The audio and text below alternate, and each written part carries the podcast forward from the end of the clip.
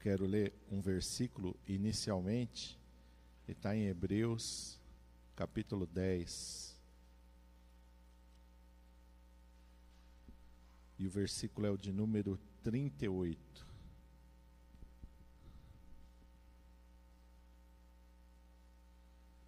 Está escrito assim: Mas o justo viverá da fé, e se ele recuar, a minha alma não tem prazer nele. Feche teus olhos, Pai, em nome de Jesus. Nós estamos diante da tua presença, Pai. Senhor, eis-me aqui diante da tua presença, ó Espírito Santo de Deus. Usa-me, Senhor, conforme a tua vontade, conforme o teu querer. Fala, Senhor, porque nós queremos ouvir a tua voz Iremos, ó Senhor amado, receber do pão vivo que desce do céu nesta manhã. Queremos comer o maná santo, ó Pai. Oh, a tua palavra é o verdadeiro alimento. A tua palavra é que nos sustenta e que nos fortalece.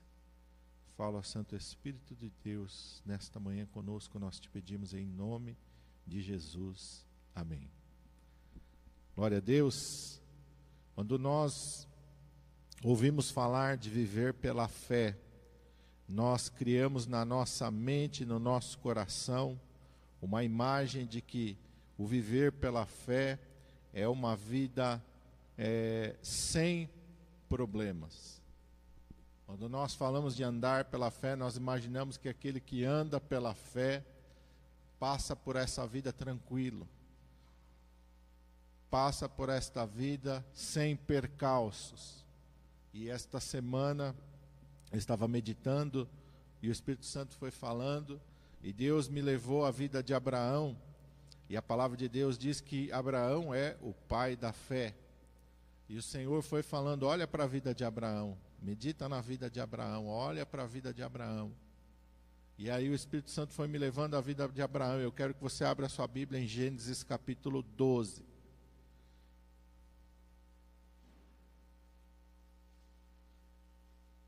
Que é viver pela fé. O Espírito Santo vai nos ministrar sobre a vida de Abraão, como Abraão viveu pela fé e como nós devemos viver pela fé. Hebreus 10, 38, que nós lemos a princípio, diz que o justo tem que viver pela fé. E se ele recuar, o Senhor fala: Minha alma não tem prazer nele. E o que é esse viver pela fé? Será que o viver pela fé é nunca passar por lutas, é nunca passar por problemas, é nunca passar por tribulações? Porque às vezes nós, hoje em dia, olhamos e o que é viver pela fé segundo o padrão do mundo? É ser rico, é não ter problema financeiro, é não ter problema na família, é não ter problema de saúde, é tudo dar bem. Aí a impressão que nós temos que viver pela fé é isso quando todas as coisas vão, vão bem. Mas o Espírito Santo estava ministrando e falou: olha para a palavra, olha para a palavra. Tira da tua mente os estereótipos do mundo, tira da tua mente as coisas deste mundo, tira da tua mente as ideias e as concepções humanas. Olha para a palavra. E às vezes a gente, por ficar com esses estereótipos na nossa mente, no nosso coração, a gente vai se tornando amargurado, a gente vai ficando desanimado a gente vai ficando uma pessoa ranzinza. E o Espírito Santo ministrou bem manso e suave ao meu coração. A vida é mais do que o alimento. A vida é mais do que as necessidades cotidianas. E às vezes nós estamos tão presos nas, nas coisas, nas necessidades cotidianas, e nós não temos tempo para enxergar a nossa vida espiritual. o Senhor me levou ao sermão da montanha. A vida não é a vida mais do que o alimento. A vida é muito mais do que as nossas necessidades cotidianas. Gênesis 12, 1. Deus diz para Abraão: Ora, o Senhor disse a Abraão: Sai-te da tua terra, da tua parentela, da casa de teu pai, para a terra que eu te mostrarei. Primeira coisa que Deus fala, para andar pela fé, nós temos que romper com o passado. Romper com as tradições. Ah, eu nasci assim, ah, eu aprendi assim, ah, eu cresci assim, ah, meu pai foi assim, ah, minha mãe é assim. Rompa com o passado, sai da tua terra, sai da tua parentela, sai da casa do teu pai, sai. Você tem que aprender agora de Jesus. O que teu pai te ensinou serve para a vida do mundo. O que tua mãe te ensinou serve para a vida do mundo, mas para a tua vida espiritual você tem que aprender de Jesus. Ele disse: Aprendei de mim, e sou manso e humilde de coração. O que vai levar a tua vida espiritual adiante não é o que o teu pai te ensinou, não é o que tua mãe terrena te ensinou, não é o que a tua família tem por tradição. O que vai levar a tua vida espiritual adiante é o que você aprende da palavra de Deus, é o que você aprende de Jesus. E se você ficar preso naquilo que teu pai falou, naquilo que tua mãe falou, naquilo que a tua tradição disse, se você ficar preso nisso, você não vai viver espiritualmente da maneira que você deveria. Aprenda a romper. Aprenda a romper os laços. Aprenda a romper. Não, mas porque a minha família tem isso como tradição. Ah, mas os meus pais. Rompa. Rompa não é para você faltar com respeito, não é para você é, desprezar, não, é para você agora ser guiado pela palavra de Deus. Aquilo que teu pai falou não pode estar acima da palavra de Deus, aquilo que tua mãe falou não pode estar acima da palavra de Deus, aquilo que é a tradição do teu povo, da tua família, não pode estar acima da palavra de Deus. Rompa, sai, deixa de lado. Paulo fala: aquilo que eu tinha antes, toda a bagagem que eu tinha antes de conhecer ao Senhor Jesus Cristo, reputei-o por perda, como esterco, não serve mais para a minha vida.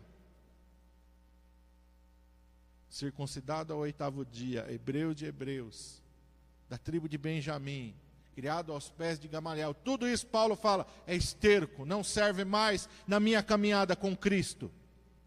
Não serve mais. A minha caminhada com Cristo, o meu viver com Cristo agora tem que ser baseado nos princípios da palavra de Deus. Tem muita gente deixando de viver aquilo que Deus tem para ele, porque está preso nos ensinamentos do pai, da mãe, na tradição da família, na tradição do povo, na tradição da cultura. Rompa com isso. Rompa com isso. Rompa. Aprenda de Jesus, aprendei de mim, e sou manso e humilde de coração. Olha para a palavra de Deus e viva a palavra de Deus. A gente fica muito preso nas coisas desse mundo, e a gente fica perdendo tempo com aquilo que a gente não deveria ter, estar perdendo tempo. Sai, Abraão, e vai para a terra que eu te mostrarei. Sabe o que isso significa? Joga fora as certezas do mundo. Joga fora as certezas do mundo. A palavra de Deus diz em Hebreus capítulo 11 que Abraão saiu sem saber para onde ia. Se você ficar preso, não, porque meu pai falou isso, isso, eu tenho que levar isso até o final da minha vida. Não, minha mãe falou isso, não, é a tradição. Se você ficar preso nisso, você não vai viver aquilo que Deus tem para você. Segunda coisa está lá no versículo 4. Assim partiu Abrão como o Senhor lhe tinha dito, e foi Ló com ele, e era Abrão da idade de 75 anos, quando saiu de Arão. Segunda coisa, Deus só trabalha na vida de gente obediente. Deus só trabalha na vida de crente obediente. Obedeça a Deus, porque Deus não tem compromisso com gente desobediente. E vou repetir: Deus não tem compromisso com gente desobediente. Obedeça. Não fica porfiando. Porque eu, sabe o que é porfiar? Não, o Senhor falou, mas será que é isso mesmo? Não, mas será que, que é para mim isso? Será que isso é porfiar? Vamos lá, 1 Samuel 15, 22 e 23. E muito crente que fica porfiando, o Senhor fala e ele fica porfiando. Ah, mas será? Ah, mas será? Ah, mas, mas, mas, fica porfiando, fica porfiando. Samuel 15, 1 Samuel 15, 22, 23. Porém, Samuel disse: Tem porventura o Senhor tanto prazer em holocaustos e sacrifícios, como em que se obedeça a palavra do Senhor? Eis que o obedecer é melhor do que o sacrificar, e o atender é melhor do que a gordura de carneiros, porque a rebelião é como o pecado de feitiçaria, e o porfiar é como iniquidade, idolatria. Porquanto tu rejeitastes a palavra do Senhor, ele também te rejeitou a ti, para que não sejas mais rei. Onde você porfia, Deus te enxerga como quem? Como iníquo, como idólatra. Se você desobedece, se você Deus fala uma coisa e você não faz, Deus te enxerga como um feiticeiro. E às vezes a gente acha, não, mas eu sou de Jesus, eu estou na igreja. Aí passam a mãe de santo, passam o pai de santo, está lá nos rituais da magia negra, você fala, oxe, graças a Deus. Mas se você é um desobediente, Deus está te enxergando da mesma maneira. Se você não consegue obedecer aquilo que Deus fala, se você não consegue obedecer a palavra de Deus, aquilo que Deus falou no seu coração, não tem diferença diante dos olhos de Deus. Deus não tem compromisso com gente desobediente. Deus não tem compromisso com quem rejeita a sua palavra. Deus não tem compromisso com quem fica porfiando. É, o pastor falou, mas é, Deus usou a irmã para falar. É, mas é, é, mas, mas deixa isso para lá. Você quer andar na presença de Deus, aprenda a ser obediente. Aprenda a ser submisso. Aprenda a ser, a baixar a tua cabeça e a fazer o que Deus te falou. Josué capítulo 1, das coisas que, das instruções que Deus vai dar para Josué, a principal é: tenha o cuidado de fazer tudo quanto eu tenho te falado. A principal orientação de Deus para Josué é essa: Josué, de tudo, Deus não está falando para ele, Josué, ser valente, Deus não está falando para guerrear, falou para ele ser valente, sim, para obedecer. Quando Deus fala para Josué ser forte e corajoso, não é para enfrentar os inimigos, ser forte e corajoso para obedecer. Que às vezes nós somos fortes e corajosos para enfrentar as lutas do dia a dia, mas somos covardes diante da palavra de Deus. Porque não temos coragem de obedecer, porque não temos coragem de fazer aquilo que está escrito. Temos coragem para trabalhar, temos coragem para lutar pelas coisas do mundo, mas somos covardes diante de Deus, porque não temos coragem de viver a Sua palavra, de colocar em prática aquilo que Ele pede de nós. Terceira coisa que o Senhor falou: não desanime nas lutas. Em João 16, 33, no Evangelho de João 16, 33, Jesus fala: No mundo tereis aflições, mas tem de bom ânimo. Então, essa história de que viver pela fé você não passa por luta, você não passa por tribulação, tudo dá certo na tua vida, nada dá errado, não é bíblico. Jesus falou: No mundo tereis aflição. Aflição é o quê? Aflição é quando você está angustiado. Aflição é quando você está agoniado. Aflição é quando você não vê saída. Quando você está numa situação que você fala: Deus, e agora? O que, que eu faço? É aflição. No mundo tereis aflições. Jesus falou. Esse evangelho de que crente não passa por luta, de que crente não passa por tribulação, esse evangelho de que é só bênção, é só prosperidade. Não é o evangelho de Jesus, eu já tenho falado aqui. Jesus disse: No mundo tereis aflições. Vamos olhar para a vida de Abraão, Gênesis capítulo 12, versículo 10. Abraão obedeceu, sim, no 4. Foi, saiu, Deus foi conduzindo ele para a terra. Chegou na terra da promessa. Versículo 10. O que que tinha? O que estava esperando por ele? Fome. Quando Abraão chega ali, quando ele se estabelece ali, o que, que tem na terra? Fome, aflição, tribulação. A gente tem a impressão de que quando Deus dá uma direção, a gente vai obedecer, vai ter um comitê de boas-vindas. Bem-vindo, Abraão, nós moradores estávamos te esperando, né? Uhul, a chegada de Abraão, festa para Abraão em Canaã. Não, quando Abraão chega em Canaã, fome, tribulação. Versículo 15: Abraão então tem que ir para o Egito. Quando Abraão chega para o Egito, faraó fala: Oh, glória a Deus, está chegando um grande profeta, um grande homem de Deus, vamos recebê-lo com toda a honra, com toda a pompa. Não, o Abraão chega no Egito, o faraó toma a mulher dele. Está aí no versículo 15. Viram-na os príncipes de Faraó e gabaram-se diante de Faraó. Versículo 14, vamos lá para a gente entender. E aconteceu que entrando Abrão no Egito, viram os egípcios a mulher, que era muito formosa, viram a Sarai. Viram-na os príncipes de Faraó e gabaram-na diante de Faraó. E foi a mulher tomada para a casa de Faraó.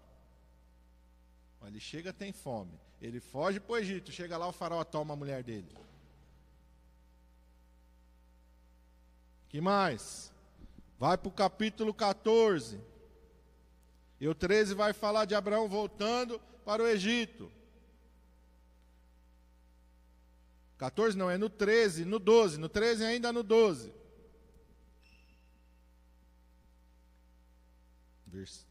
Desculpa, pulei. 13, 7. Eu estou indo para o 14, mas é o 13, 7. Abraão volta do Egito, o que acontece? Versículo 7. E houve contenda entre os pastores de gado de Abraão e os pastores de gado de Ló. Briga na família. Abraão chega na terra fome, vai para o Egito, faraó toma a mulher dele. Volta do Egito, briga no meio da casa dele. Os pastores de Abraão e de Ló começam a contender, começa uma brigaiada. Começa um fuxico danado na casa de Abraão. O que, que Abraão tem que fazer? Tem que falar, ó, vai para um lado, eu vou para o outro. Não vai dar guerra esse negócio aqui. Já está feia a situação, não dá mais para nós morar junto. Vai para lá, Ló. Sabe o que, que a gente às vezes tem que fazer? A gente tem que entender isso. Às vezes a gente fica grudado nas pessoas quando a gente não deveria estar tá grudado. A palavra de Deus diz que Abraão, quando ele sai da sua terra, sai da sua parentela, Abraão leva Ló junto com ele. Ló é o sobrinho dele que tinha ficado órfão. O pai de Ló tinha morrido. Talvez Abraão, naquele sentimento paterno de consolar o seu sobrinho, Abraão pega ele e fala: Não, Ló vai comigo. E Ló inicia a caminhada junto com Abraão, tá? Onde Abraão está passando até aqui, Ló está junto com ele. Deus está abençoando Abraão e Ló está sendo abençoado porque Ló está junto com ele. Mas chega um momento que começa, essa proximidade com lá começa a dar problema. Começa a dar briga, começa a dar intriga. O que que Abraão tem que fazer? Olha lá, vai para lá, eu vou para cá. Tem um momento na nossa vida que a gente tem que chegar e falar, ó, vai para lá, eu vou para cá, você serve a Deus lá, eu sirvo a Deus aqui, porque não dá mais. E a gente tem que ter maturidade para entender isso. Coração não pode falar mais alto que a fé. Até nisso nós precisamos entender e aprender. Às vezes tem pessoa que está sofrendo porque o coração está falando mais alto que a fé. Você não consegue separar daquela pessoa que é teu parente. Você não consegue separar daquela pessoa que é da tua família, mas está te fazendo mal, está te prejudicando espiritualmente, mas você está grudado nela. Porque o teu sentimento está falando mais alto que a fé. O sentimento está falando mais alto que a obediência. Tem momento que você tem que falar, ó, vai para lá, eu vou para cá. Porque não dá para ficar junto, que senão é só briga, é só contenda. Abraão não ia crescer espiritualmente, Ló não ia crescer espiritualmente, Abraão não ia viver aquilo que Deus tinha para ele, nem Ló. Separou. Então entenda isso. Tem momento da nossa vida que a gente tem que sair. Separar também. Ah, mas é minha pessoa, conheço, ah, anda comigo desde que eu aceitei Jesus. Aceitamos ao Senhor Jesus junto. Não tem problema. Ó, agora, irmão, você vai para lá, você está numa fé, eu estou na outra. Você está numa caminhada, eu estou na outra. Você crê de uma maneira, eu creio de outra. Ó, vai para lá, chega de contenda, vai para lá e deixa eu para cá. Porque senão a pessoa quer, às vezes, te influenciar espiritualmente pessoa quer influenciar na tua fé, não deixa isso acontecer. Agora sim, capítulo 14 e 12, separam, Ló vai para um lado, Abraão vai para o outro, e o que, que acontece? Ló vai se meter em crenca, e o que, que vai acontecer? Abraão vai ter que socorrer a ele. Capítulo 14, versículo 12, há uma guerra de quatro reis contra cinco, Ló está morando lá em Sodoma e Gomorra, e aí eles perdem a guerra, Ló é levado cativo. Verso 12: Tomaram também Ló, que habitava em Sodoma, filho do irmão de Abraão, a sua fazenda, e foram-se. Lá vai Abraão ter que socorrer a Ló. Junta os empregados na sua casa, chama os amigos, os confederados e vamos lá entrar na batalha. Foram lá, ganharam a guerra, trouxeram de novo a Ló de volta, recuperaram as coisas. Capítulo 16, verso 2. No capítulo 15, Deus aparece para Abraão, Deus fala com ele, Deus, Deus confirma as promessas para ele. Deus está falando: Não, vou te dar um filho. Não, quando eu te chamei, sai da tua terra e da tua parentela. Eu disse que eu ia fazer de você uma grande nação. No capítulo 15, ele confirma: Eu vou te dar descendência. Mas chega no capítulo 16, o que, que acontece? Crise dentro de casa. Versículo 2 do capítulo 16: E disse Sarai a Abraão: Eis que o Senhor me tem impedido de gerar. Toma, pois, a minha serva e tenha filhos com ela. Porventura tereis filhos também através dela. E ouviu Abrão a voz de Sarai. Sara chegou para ele e falou: Abrão, não aguento mais. Ó, oh, que Deus falou não vai se cumprir, não, porque nós estamos muito velhos já, o tempo está passando, não sei se essa profecia era de Deus ou não era. Olha, vamos fazer o seguinte: vamos resolver as coisas aqui do meu jeito. Pega Agar, minha mulher, e tenha filhos com ela. Crise dentro da família. A própria esposa duvidou da promessa de Deus. Uma crise dentro do lar de Abraão. Problemas. E Abraão fez o quê? Ouviu a sua mulher e vai dar problema mais tarde. Vai, tá, vai dar um enrosco danado na vida de Abraão. Porque Abraão fez o quê? Ouviu a voz da sua esposa, antes de ouvir a voz de Deus. Nós temos que ouvir a voz de Deus em primeiro lugar. Primeiro lugar, nós temos que ouvir a voz de Deus. Não é para brigar com a esposa, não é para brigar com o marido. O inverso também pode ser verdade. Às vezes quem dá um mau conselho é o marido, não é a esposa. Então nós temos que fazer o que? Ter discernimento. Opa, peraí, não, não vou tomar nenhuma decisão precipitada. Vamos orar. Vamos buscar a presença do Senhor. Abraão não orou, não buscou a presença do Senhor, foi lá, teve filho com Agar.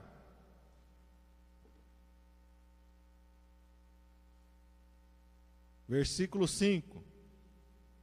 Quando a criança, quando a mulher engravidou, o que, que aconteceu? A serva começou a desprezar a Sarai, a sua senhora mais uma crise dentro do lar. Versículo 5: Então disse Sarai a Abraão: Meu agravo seja sobre ti. Jogou a culpa em Abraão. Quem deu a ideia foi ela, mas ela jogou a culpa nele. Ó, oh, você que deu problema, você que trouxe problema dentro de casa. A minha serva pus eu no teu regaço. Vendo ela agora que concebeu, sou menosprezado aos seus olhos. O Senhor julga entre mim e ti. Você devia ter orado. Por que, que você não orou? Você foi obedecer o que eu falei, agora aí, ó, você trouxe problema para dentro da nossa casa. Em outras palavras, Sarai falou isso para ele. Resolva agora, Abraão. Resolva esse problema. E agora a situação de Abraão está difícil. Porque Sará, Agar está com quem? Com o filho dele. Agora não é mais só uma serva egípcia, agora é a mãe do filho dele. E o filho dele junto. E Sarai não quer mais nenhum dos dois. Crise dentro da, do lar de Abraão de novo. Capítulo 17, Deus aparece de novo e fala com Abraão. Abraão. Abraão. Capítulo 18, Ló está lá. Parece que a vida do Ló agora engrenou. Mas de repente Deus aparece Abraão e fala: Vou destruir Sodoma e Gomorra. E Abraão lembra: Não, meu sobrinho está lá. Vai cair fogo do céu, Abraão, porque não aguento mais os pecados de Sodoma e Gomorra. Vou consumir todo mundo. O coração de Abraão começa a doer. Ló está lá. Ló, meu sobrinho está lá. A família de Ló está lá. Minhas sobrinhas estão lá. Meu Deus do céu. E Abraão começa então a interceder por Ló, pela sua família. Por misericórdia e pela intercessão de Abraão, Deus manda os anjos lá tirarem Ló daquele lugar. Abraão então muda um pouquinho de lugar e vai para Gerar. Capítulo 20. Que o capítulo o 18 e o 19 vão falar da, da destruição de Sodoma e Gomorra. No capítulo 20, Abraão muda um pouquinho de lugar e vai para Gerar, no meio dos filisteus. E acontece o que? Crise de novo dentro da casa de Abraão. Verso 2: Havendo Abraão dito de Sara, sua mulher é minha irmã, enviou Abimeleque, rei de Gerar, e tomou a esposa de Abraão de novo. Perdeu a esposa de novo. É minha irmã. Por quê? Medo. Está com medo. Abraão está com medo. O pessoal desse lugar não é temente a Deus. Se eu falar que a Sara é minha mulher, eles vão me matar. Satanás pega a brecha e manda o rei dos. Lá, faz o, com que o rei daquele lugar, dos filisteus, Abimeleque, tome a sua esposa. Mais uma crise dentro da família de Abraão. Deus vai lá, repreende Abimeleque. Abimeleque é temente ao Senhor. Restitui a esposa para Abraão. Outra crise dentro da família de Abraão. Versículo, capítulo 21. Vocês lembram que no começo, Sara fala para Abraão: ó, põe ela para fora. Abraão vai e põe para fora, por causa que Agar não quer se submeter a Sara. Deus vai e fala para Agar: se submete lá na mão da tua senhora. Agar volta de novo para a casa de Abraão, se submete, se humilha aos olhos de Sara. Tem o seu filho Ismael, então parece que as coisas se acertaram. Sara ainda não engravidou, Sara ainda não tem o seu filho, mas Agar voltou, agora não está mais enfrentando nem afrontando Sara, se humilhou e está lá quietinha lá, e o filho dela nasce, e o filho dela cresce, mas depois que o filho dela já está grandinho, está com cerca de 14 anos, Deus aparece e Abraão e dá um filho a Sara, e agora nasce Isaac. A promessa se cumpre sobre a vida de Sara. Agora parece que vai ser só alegria. Finalmente Sara engravidou. Agora Sara vai estar em paz. Agora o lar de Abraão parece que vai estar em paz. Olha, ela não tem mais briga nenhuma com Agar, não tem mais desentendimento com Agar e agora ela mesmo concebeu. Agora com Isaac nos seus braços, o lar de Abraão vai ter paz. Capítulo 21, verso 10. Outra crise no meio da, da família de Abraão.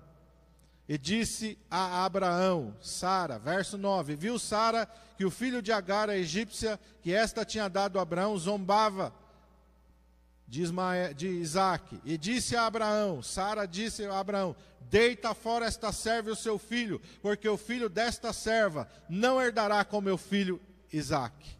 Verso 11: Pareceu esta palavra muito má aos olhos de Abraão por causa do seu filho.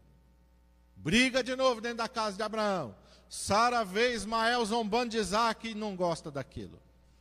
Chega para Abraão, o negócio é o seguinte: olha, até tentei conviver com essa mulher, até aceitei o filho dentro da minha casa, mas agora esse moleque está judiando de Isaac, eu não quero mais essa mulher na minha casa, eu não quero mais esse moleque dentro da minha casa, joga eles fora. E o coração de Abraão doeu, porque Ismael é seu filho. Olha a brigaiada dentro. Agora sim, Abraão vai buscar a Deus. Agora Abraão dessa vez vai buscar a direção de Deus. Verso 12: Porém, Deus disse a Abraão: Não te pareça mal aos teus olhos, acerca do moço e acerca da tua serva. Em tudo que Sara te diz, ouve a sua voz, porque em Isaque será chamada a tua semente. Mas também do filho desta serva farei uma nação, porquanto é a tua semente. Olha como é bom a gente buscar a Deus. Olha como é bom, tá com luta, tá com aflição, busca Deus, busca a resposta dos lábios do Senhor. Agora parece que a vida de Abraão não vai ter mais problema. Casa, as coisas estão resolvidas. Parece que agora tudo vai se engrenar. Ele está lá morando entre os filisteus, lá o rei já, já é temente a Deus, sabe que a esposa é de Abraão, não vai mais se meter dentro da casa dele, ah, não tem mais problema, briga com Ló. Ló foi salvo de Sodoma e Gomorra. Versículo 25 do capítulo 21. O rei dos filisteus vem para Abraão, vamos fazer uma aliança, Abraão. Percebi que Deus, você é um homem de Deus, que Deus está te abençoando, e por causa de você, Deus também está me abençoando, Abraão. Vamos fazer uma aliança. Verso 25: Abraão, porém, repreende Abimeleque por causa de um poço de água que os servos de Abimeleque haviam tomado por força. Abraão está num lugar deserto, árido, a água é preciosa. Abraão vai cava um poço, tem água, garante sustento e subsistência para sua família. O que, que acontece? Os filisteus vão lá, confiscam o poço. Esse poço é nosso. Não é, não, mas fui eu que cavei, não. Não interessa, é nosso. Crise. Crise na vida de Abraão de novo. Versículo 22. Capítulo 22, desculpa. Abimeleque e Abraão resolvem esse problema. Agora Isaac já está grandinho. Parece que agora os problemas vão cessar na vida de Abraão.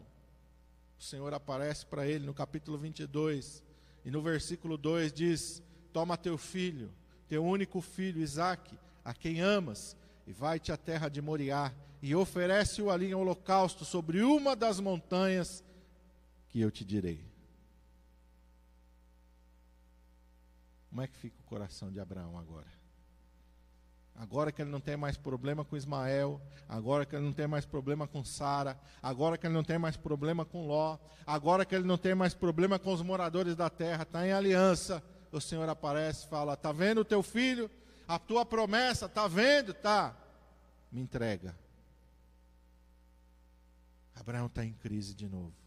Meu Deus, obedeço a Deus ou não obedeço? É a voz de Deus ou é a, ou é a voz do meu coração? Será que não é o diabo me tentando? Não. Será que não é o diabo querendo roubar bens de Deus para mim? Não, Abraão conhece a Deus. É importante você conhecer a Deus. Eu quero voltar rapidamente, para só um pouquinho aqui. Volta lá para o capítulo 12.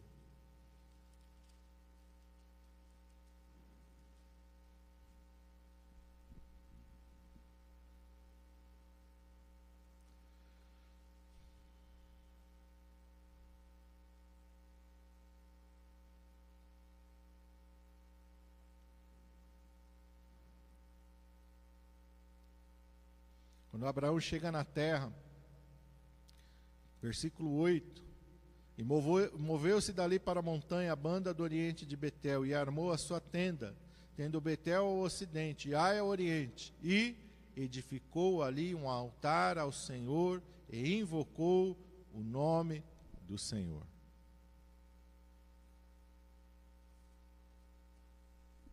Desde o começo da sua caminhada com Deus, Onde Abraão vai, tem um altar. Aonde Abraão está, tem um altar erigido ao Senhor. Você tem que ter uma vida de oração e de comunhão com Deus, para que você saiba discernir qual é a voz de Deus, qual é a voz de Satanás, qual é a voz da tua mente, qual é a voz do teu coração, qual é a voz de Deus. Abraão sabe que aqui capítulo 22, não é a voz do homem, não é a voz do inimigo, ele sabe que é a voz de Deus. A decisão é dura, a decisão é difícil, ele está em crise, mas ele sabe quem é que está falando com ele. Você precisa saber quem é que está falando com você, para que as coisas possam fluir na sua vida. Deus manda Abraão sacrificar a Isaac. Mais uma crise, agora uma crise espiritual na vida de Abraão. Obedeço a Deus ou não? Entrego o meu tudo ou não? Afinal de contas, toda essa jornada até aqui foi por causa desse moleque. Tudo que eu fiz na minha vida é, por, é função desse moleque aí. Como é que Deus agora quer que eu entregue ele? Tudo que Abraão construiu, Abraão está construindo para quem? Para Isaac. Tudo que Abraão fez, ele fez por causa de Isaac. Quando ele, Deus diz: sai da tua terra e da tua parentela, vai para a terra que eu te mostrarei. Ele não está em busca de riquezas, ele está em busca de uma descendência, porque ele não pode gerar filhos. Em determinado momento, ele chega para Deus e fala: Senhor, o Senhor já me deu, oh, tenho prata, tenho ouro, tenho bens em abundância, mas de que, que me adianta isso se eu não tenho um filho? Deus fala para ele: Não, vou te dar um filho. O filho chega. E Abraão agora descansa. Meu Deus, agora sim. Isaac está aqui. E Deus fala: dá Isaac para mim. Sabe por quê? Porque teu maior tesouro não pode ser o teu filho. Teu maior tesouro não pode ser a tua filha. Teu maior tesouro não pode ser a tua família. O teu maior tesouro tem que ser Jesus. O teu maior tesouro tem que ser Jesus. Se precisar abrir mão do teu, da tua mulher, do teu marido, se precisar abrir mão do teu filho, da tua filha, do teu pai, da tua mãe, por Jesus você tem que ser capaz de fazer. Jesus disse que tem pessoas que por causa do evangelho vão ter que deixar pai, mãe, marido, esposa, filhos e filhas. Tem pessoas, não digo todo mundo não, mas tem pessoas que vão ter que abrir mão disso para poder agradar a Deus. E você tem que ser suficientemente maduro para poder tomar essa decisão de obedecer em primeiro lugar ao Senhor.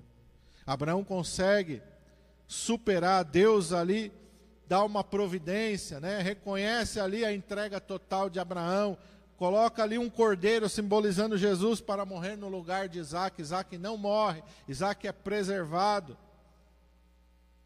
E aí o que, que acontece? Capítulo 23, Sara morre. Sara morre. E para ajudar, Abraão não tem sepultura.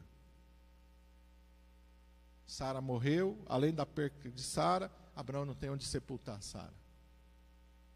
Tem que sair atrás de, um, de uma sepultura. Tem que sair atrás de um lugar para poder enterrar a sua a sua esposa. Abraão resolve isso. Capítulo 24. Isaac já tem 40 anos e ainda não casou. E Abraão está preocupado. Meu Deus do céu, esse moleque não casa. Esse moleque não casa, eu vou casar ele. Vou casar ele. Abraão casa Isaac. Mas Abraão tem uma preocupação. Não pode ser com as moradoras dessa terra. Tem que ser lá, da minha família. Ele com, então ele não tem mais idade para fazer essa viagem. Abraão não tem mais condições físicas e não tem mais ânimo no seu coração para fazer uma viagem tão grande. E ele manda então um servo seu. Ele está fazendo agora as coisas na direção do Senhor. E Deus prepara um servo leal, um servo fiel, alguém que vai fazer a vontade de Deus e vai até lá e traz uma esposa e casa Isaac com a bênção de Deus. E aí parece que a vida de Abraão se resolveu. Começa a Bíblia então contar um pouco da história de Isaac. E aí ela volta no capítulo 25 para Abraão, para o final da vida de Abraão. Abraão se casa novamente com Quetura, e Abraão tem mais filhos com Quetura: Zinran, Joquizã, Medã, Midian, Isbaque, Suá. Só que agora Abraão tem um problema. Abraão não quer mais briga no meio da sua família. A primeira experiência com Ismael, Abraão aprendeu. Antes dele morrer, ele fala: se eu morrer e, e essa mulher estiver aqui, os filhos estiver aqui, vai dar uma brigaiada. Ai, dá uma, um rolo danado aqui. E eu não vou estar mais aqui para orientar Isaac. Eu não vou estar mais aqui para resolver os problemas. Então, antes de morrer, ele pega os seus filhos e manda eles, despede eles. Vamos lá? Continuando ali. Versículo 3. Aí vai falar dos, dos netos de Abraão, os filhos de Midian e tal. Versículo 5: Porém, Abraão deu tudo que tinha a Isaac, mas aos filhos das concubinas que Abraão tinha, deu presentes, e vivendo ele ainda, despediu-os de seu filho Isaac ao oriente, para a terra oriental. Antes que dê problema, pega esses meus filhos, meus netos, tudo para lá, para não dar problema na família depois que morrer. Abraão resolveu. Finalmente Abraão resolveu. Versículo 8: e Abraão esperou e morreu. Qual foi o capítulo do 12 ao 25 que Abraão não passou por luta? Fala aí para mim. Qual foi o momento da vida de Abraão que ele não passou por luta, que ele não passou por aflição?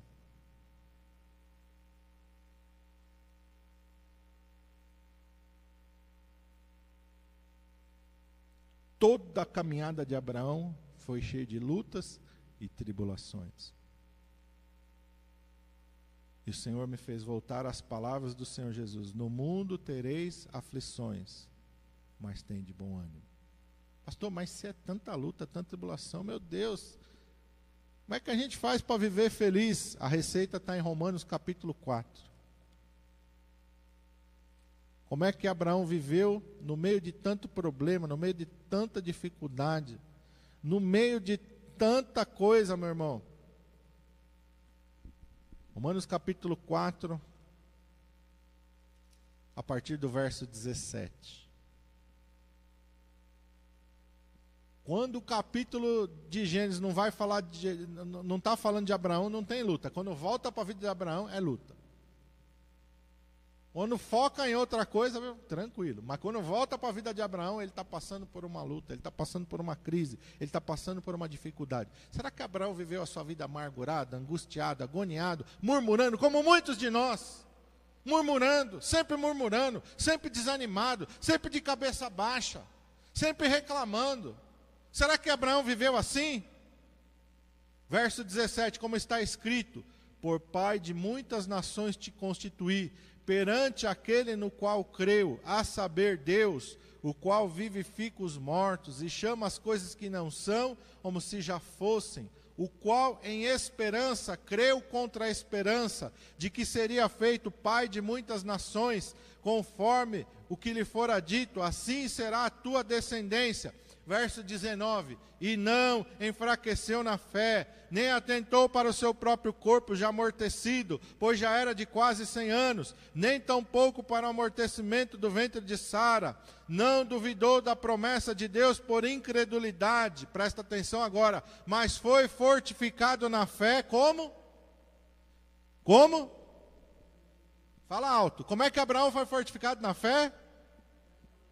Mais alto, não, assim não, vocês não estão com ânimo nem para falar. Como é que Abraão foi fortificado na fé?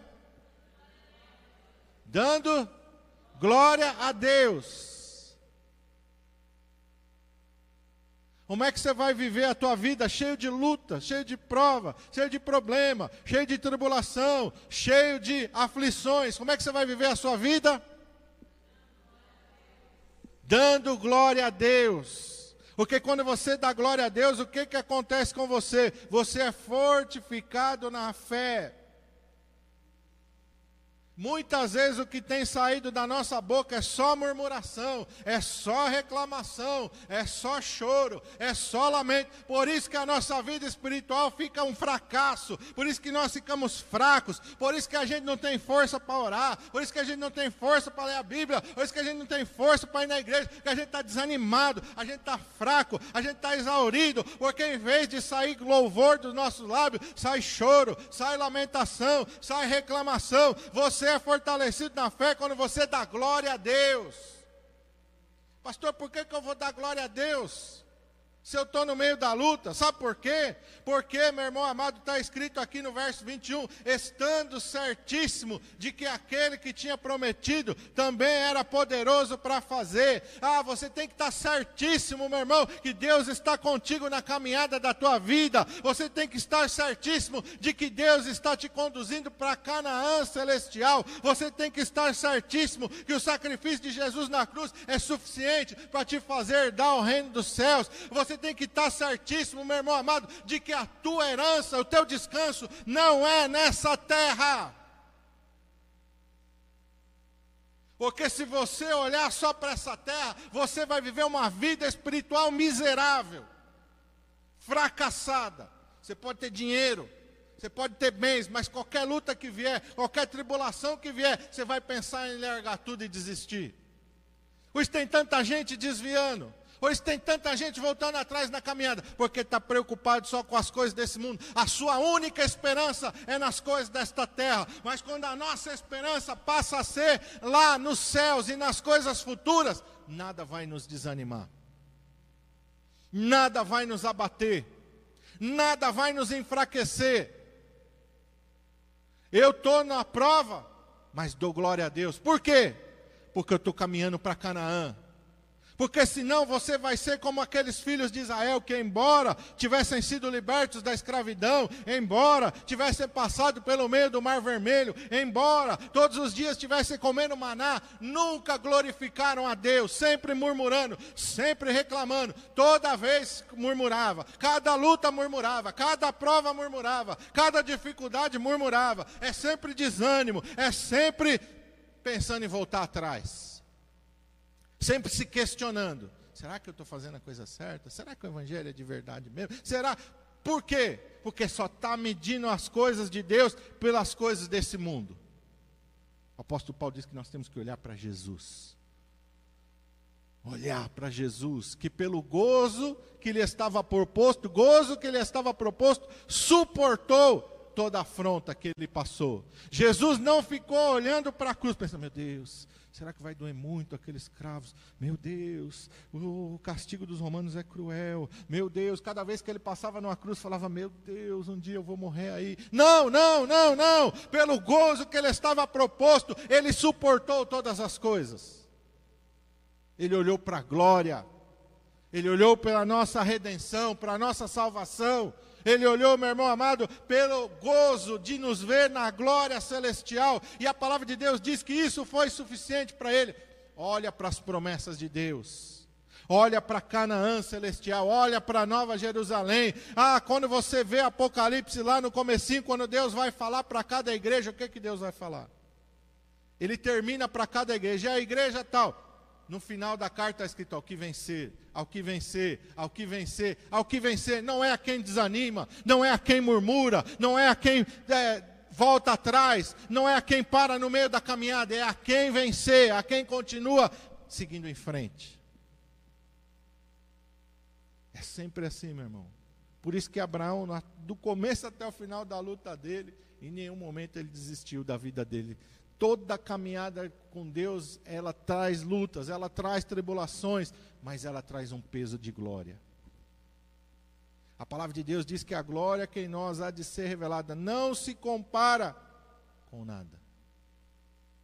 Nada nesse mundo se compara. E às vezes nós estamos trocando a glória de Deus por um carro, nós estamos trocando a glória de Deus por uma casa, por uma conta no banco, por um padrão de vida miserável desse mundo.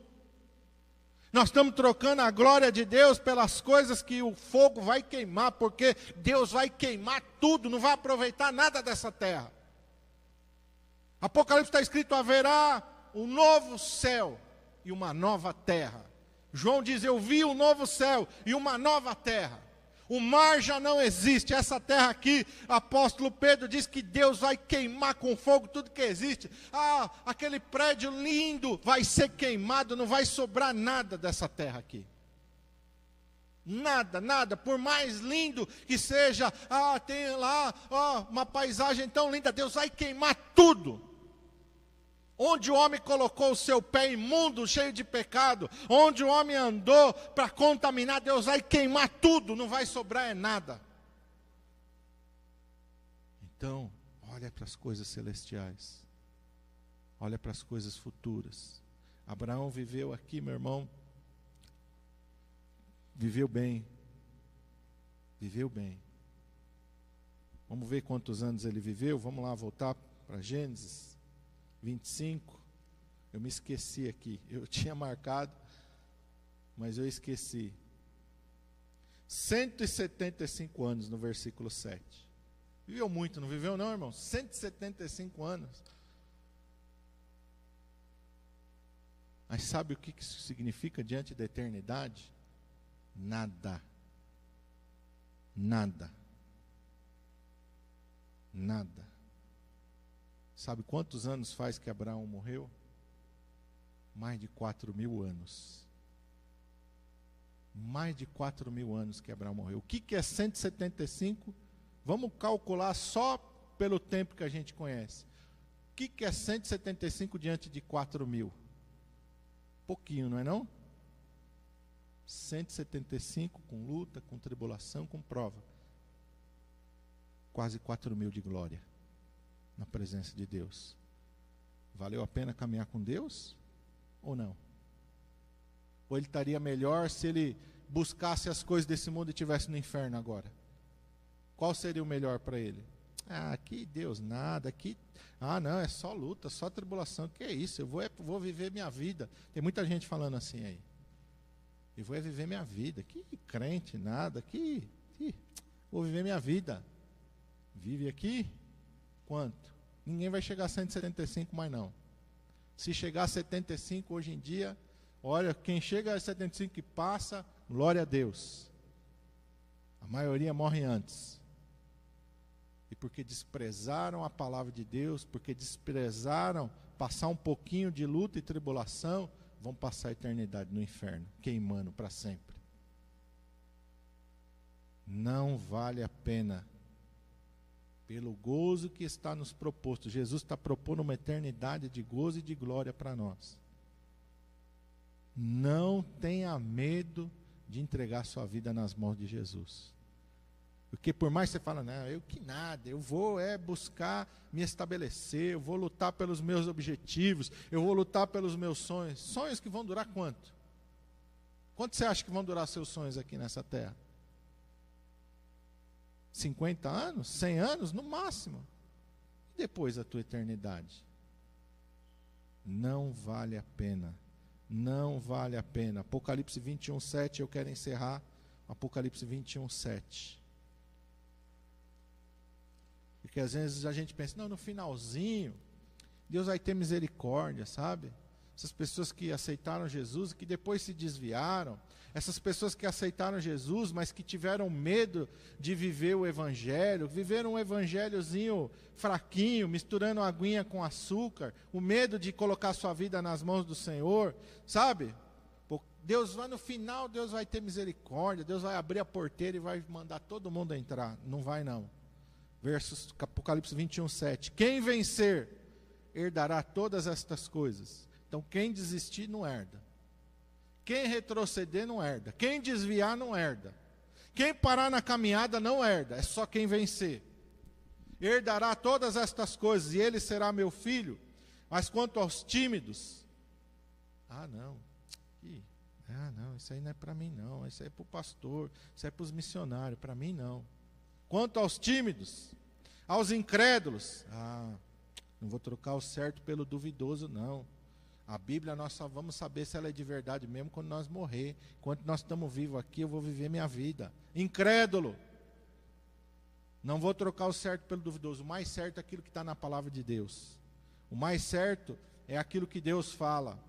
Abomináveis, pessoas que desprezam. Que foi crente já, ou está no mundão que você vai falar de Jesus. Que nada, eu já fui de lá, Ei, não quero nem saber. Abominável.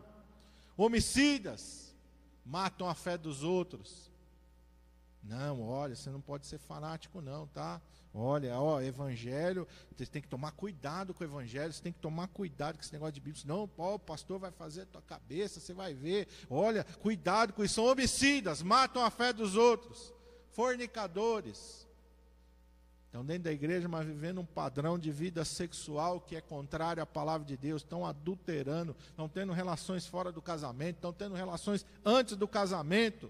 Feiticeiros, nós já vimos que é, quem é feiticeiro lá? Desobediente. Todo desobediente é feiticeiro. Está na igreja, mas não obedece, é um feiticeiro. Está na igreja, mas é um porfiador. Não, o pastor falou, não é bem assim, não. Fica porfiando. É a mesma coisa. Feiticeiro, é a mesma coisa de crente desobediente, é a mesma coisa de crente porfiador. Idólatra. Também, é o mesmo padrão que Deus está de quem é desobediente, é idólatra para Deus. Lembra lá de 1 Samuel 15, 22 e 23. A mesma categoria do desobediente, do rebelde, é a mesma categoria que Deus coloca no feiticeiro e no idólatra. Todos os mentirosos, está na igreja, mas está vivendo uma vida de mentira. Vai fazer negócio lá fora, mente. Nós não podemos usar da mentira. Foi assim?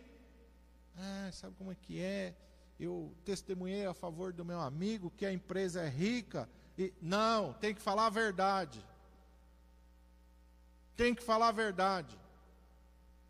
É verdade? Sim, sim, sim e não, não. Com esses, a sua parte será no lago que arde com fogo e enxofre, que é a segunda morte. Que nós possamos terminar a nossa caminhada pela fé como Abraão. O apóstolo Paulo fala no final da sua vida dele: Combati o bom combate, completei a minha carreira, guardei a fé. Guardei a fé. Olha para a vida de Abraão. Você está passando por luta, você está passando por um momento difícil, você está passando por tribulação, você está na boa companhia, meu irmão. Não desanima, você está em boa companhia. Está difícil a tua caminhada, tem problema na casa, tem problema no meio da família. Olha, eu passo, venço uma, supero uma coisa, uma crise, vem outra crise. É crise no trabalho, é crise em casa, é crise. Não tem problema, estamos em boa companhia. Estamos em boa companhia. Jesus falou: No mundo tereis aflições. Jesus falou: É assim mesmo. A caminhada do crente é assim mesmo. É cheio de luta, é cheio de tribulação. Bom ânimo, para de murmurar, para de reclamar, para de desanimar, para de, de, de pensar em voltar atrás, para de pensar em retroceder, para de ser desobediente. Deus está falando e você não quer obedecer porque você está com medo. Não, se eu obedecer, meu Deus, aí que minha vida vai, vai encrespar mesmo. Para de ser desobediente, obedece. E lá no final, quando você estiver na presença de Deus, você vai dizer: valeu a pena. Valeu a pena. Valeu a pena. Ninguém que está no céu está arrependido. Ninguém que está. O, o, o lugar do remorso, o lugar do arrependimento de não ter obedecido a Deus é no inferno. O arrependimento para salvação é no céu mas o arrependimento, o remorso, né? Vamos colocar assim, vamos separar. Lugar de quem se arrepende e faz a vontade de Deus é o céu. Lugar do remorso é aquele, nossa, eu devia ter feito. Esse lugar é no inferno. Ninguém que está no céu está pensando, nossa, ai, como eu devia ter obedecido. Ninguém. Não, remorso, lugar do remorso é no inferno. O lugar do arrependimento é no céu. Porque aquele que se arrepende, conserta a sua vida e obedece. Jesus conta uma parábola: tinha um pai que tinha dois filhos disse ao primeiro: Vai trabalhar na minha vinha. E ele logo disse: Vou, e não foi. Ao segundo ele disse: Vai trabalhar na minha vinha. Ele disse: Não vou. Mas depois ele se arrependeu e foi. Qual dos dois fez a vontade do pai? Aquele que se arrependeu e fez. Não foi aquele que logo abriu a boca e disse: Faço, e depois não fez. Assim está cheio de crente que canta, que abre a boca e diz: Tudo entregarei. Aí na primeira coisa que Deus pede, não é capaz de entregar. Não é capaz de separar um tempo do seu dia para ler a Bíblia. Não é capaz de entregar um tempo do seu dia para orar. Não é capaz de entregar um tempo da sua vida para se consagrar a Deus. Jejum, então, misericórdia. Que isso, pastor? Isso é coisa do passado. Hoje em dia, muitos estão assim, não entrega nada. Não entrega nada. Fala de dízimo e oferta, então tem gente que até sai da igreja. Não, não, não, que isso? Só dinheiro. Porque fala de dízimo e oferta que é bíblico. Não entrega nada, não entrega nada para Deus. E depois quer que Deus dá tudo. Não, não vai receber nada de Deus nem a salvação que é de graça não recebe. Senhor Jesus, quebranta-nos, Pai. Senhor, eu aqui sou somente um mensageiro, Pai. O Senhor não me colocou aqui para apontar o dedo para os outros e me excluir. Pelo contrário, o teu dedo aponta direto primeiro para mim, Pai. Senhor Jesus, e tu falaste comigo esta semana, Senhor estás assim porque tu está olhando só para as coisas deste mundo. Começa a olhar para as coisas espirituais. Está ranzinza, está mal-humorado, porque está olhando só para onde não deveria olhar. Está azedo, está desanimado, porque está olhando para as circunstâncias e para as coisas do mundo. Levanta os teus olhos para o alto É de lá que vem o teu socorro. E é lá que tem que estar o teu tesouro. Jesus falou: Não ajunteis tesouros na terra, onde os ladrões minam e roubam, onde as traças corroem. Ajuntem tesouro nos céus, porque onde estiver o teu tesouro, aí também estará o teu coração. A vida é mais do que o alimento. A vida é mais do que vestir, a vida é mais do que morar, a vida é mais do que os bens materiais. Vai dizer para uma pessoa que está na UTI com o pulmão quase todo comprometido, se ele está pensando na comida, se ele está pensando na roupa, se ele está pensando na conta no banco, ele está pensando só na vida. Meu Deus, me tira daqui. Meu Deus, eu quero viver. Meu Deus, eu quero ver. A vida é muito mais do que essas coisas. A vida é muito mais do que isso. E a vida verdadeira é buscar o reino de Deus em primeiro lugar e a sua justiça. Nos ajuda, Pai. Nos ajuda. Nos ensina, Pai. Ah, Senhor, é o que nós te pedimos nesta manhã. Em nome de Jesus. Vamos ficar de pé. Em nome de Jesus. Vamos agradecer ao Senhor. Pai, em nome de Jesus, nós te louvamos e te agradecemos, ó Pai, por mais um dia na tua casa. Pela tua misericórdia nós estamos aqui, Senhor. Tua palavra diz que as tuas misericórdias se renovam a cada manhã e são elas a causa de nós não sermos consumidos. Todos nós, não é? Essa palavra não é para quem está lá fora, não é para todo mundo. Porque se não fosse pela tua misericórdia, eu não estaria aqui, Senhor. Nenhum de nós estaria aqui, Senhor. Somente pela tua misericórdia, somente pela tua graça, somente pelo sangue de Jesus, somente pelo teu sacrifício é que nós estamos aqui, Pai. Tira as escamas dos nossos olhos, como tu fizeste com o apóstolo Paulo. Quando os sírios cercaram a cidade em que morava o profeta Eliseu, o moço do profeta se apavorou, falou: Meu Deus, vamos morrer. O profeta calmamente orou e falou: Senhor, abre os olhos dele, para que ele veja que mais são aqueles que estão conosco do que os nossos inimigos. Os olhos daquele moço foram abertos para o mundo espiritual. E ele viu que um número muito maior de carros de fogo, de cavaleiros de fogo, de anjos estava ao redor deles, do que era o número de soldados sírios que estavam ali para pegá-los. Senhor, da mesma maneira, abre os nossos olhos.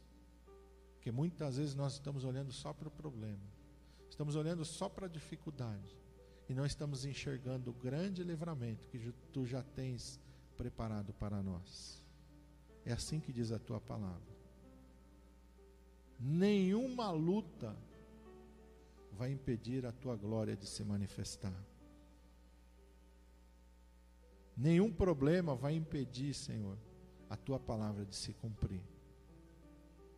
Nada vai impedir, Senhor, as tuas palavras de se cumprir. Vai passar os céus e a terra. Homens vêm e vão. Ideologias vêm e vão. Filosofias vêm e vão. Mas a tua palavra permanece para sempre. E aquele que faz a vontade do Pai, esse também permanece para sempre.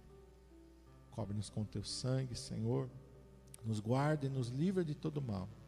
Guarda a nossa entrada e a nossa saída, desde agora e para sempre. Nós te pedimos em nome de Jesus. Amém. E a paz para o teu irmão, em nome de Jesus.